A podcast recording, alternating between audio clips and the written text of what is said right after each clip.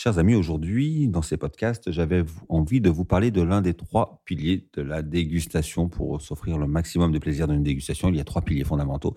La qualité de la verrerie, l'aération du vin et la température. Et donc aujourd'hui, j'avais envie vraiment de vous parler de la température et de l'importance de la température à laquelle nous allons servir un verre de vin.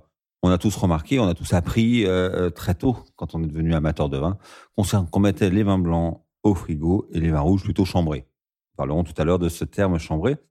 Effectivement, la température d'un vin blanc n'est pas la même qu'un vin rouge, parce que l'équilibre finalement d'un vin blanc, l'équilibre d'un vin rosé, l'équilibre d'un vin sucré, liquoreux, qu'il soit blanc ou rouge, hein, qu'on en du sauterne au porto, tous ces vins ont des équilibres différents. Le vin s'équilibre entre sa matière tannique, sa matière acide et en même temps son moelleux, son onctuosité, sa sucrosité. Et tous les vins sont sur ces trois axes.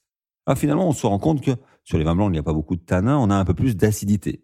Je parle d'un blanc sec, on va parler d'un chardonnay, tiens, pourquoi pas? Allons faire un petit tour sur un puits fuissé. Nous sommes dans le sud de, la Bourgogne, au pied de la roche de Solutry, un puits fuissé, le pas chardonnay, on a une belle vivacité, on a une belle onctuosité. Mais finalement, si on le sert à 15, 16, 18, 22 degrés, tout simplement la température de la pièce, cette acidité va devenir un peu dérangeante, un peu agressive, et le vin va manquer complètement d'élégance. Donc on a besoin de servir ces vins blancs un petit peu vifs, un petit peu plus frais, on va servir, pourquoi pas, à une dizaine de degrés. Et puis vous avez des vins encore plus secs, plus vifs, plus tendus. Allons faire un tour euh, dans le pays nantais, pourquoi pas, sur un gros plan du pays nantais qui va nous amener une très belle fraîcheur, une belle acidité qu'on aime beaucoup pour accompagner nos fruits de mer.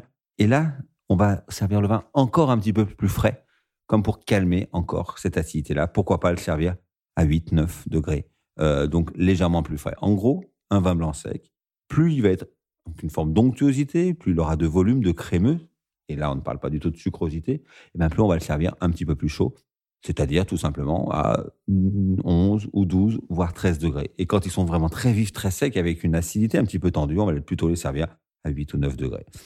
Pour les vins rosés, c'est à peu près la même chose. Hein. Un vin rosé, vous savez, on l'aime pour son côté friand, agréable, acidulé, qu'on boit sous un arbre en été à l'heure du barbecue. Et cette acidité-là, ben, on va l'accompagner un petit peu avec la fraîcheur du service. Donc également, comme pour les vins blancs, pour pas qu'elle soit trop dérangeante, cette acidité naturelle d'un vin rosé, eh ben, on va le servir un petit peu frais. Encore plus que nous sommes en été, quand il fait chaud, les vins se réchauffent très vite dans le verre, donc on va avoir vraiment besoin de servir les rosés un petit peu frais pour profiter de ce côté un peu festif et très fruité, très friand des vins rosés. Les vins rouges, il y a différents phénomènes dans les vins rouges. Il y a l'acidité, comme pour le vin blanc. Donc vous allez me dire, bah, si l'acidité est un petit peu marquée, on va servir un peu frais. C'est vrai. On imagine un gamay, pourquoi pas, du Beaujolais, si on appelle son Beaujolais village toute simple, où on va le servir un petit peu frais, à 13, à 14 degrés, pour que l'acidité soit un peu calmée. Et puis on a la matière tannique. Alors la matière tannique, ça devient compliqué. C'est les tanins, vous savez, c'est ce qui amène le corps, la richesse, souvent un petit peu cette astringence qui peut être désagréable. Et si on sert un vin trop frais, ces tanins vont devenir un peu anguleux, un petit peu désagréables, un petit peu asséchants en bouche. Donc, faire attention de ne pas servir les vins rouges tanniques trop frais.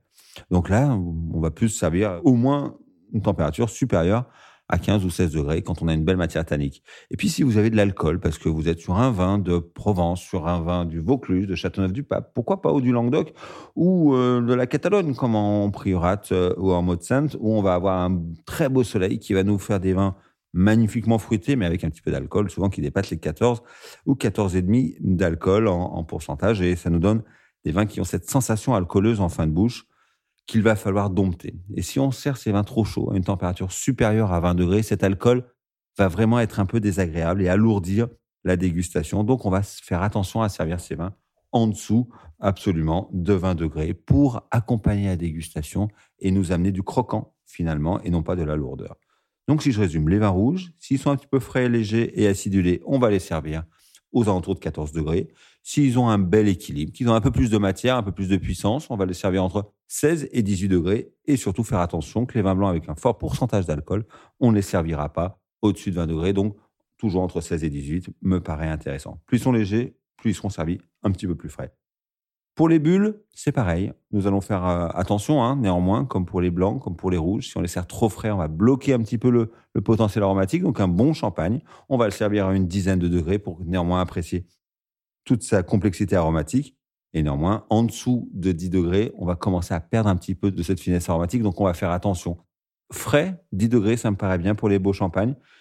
Les seuls qu'on va servir un petit peu plus frais sont les vins liquoreux, les sauternes par exemple, les grands liquoreux du Val-de-Loire, Pour calmer la sucrosité, pour pas que le vin soit écœurant, on va facilement le servir à 7 ou 8 degrés. Il se tempérera un petit peu dans le verre pour mieux apprécier la gamme aromatique. Mais pour que cette sucrosité ne devienne pas écœurante, nous allons faire attention de les servir vraiment un petit peu frais. Voilà un petit peu ce tour de nos vins. Et j'espère que vous avez bien compris que cette température, elle est fondamentale pour accompagner au mieux la dégustation et mettre en valeur au mieux le travail de nos vignerons. Merci, à bientôt.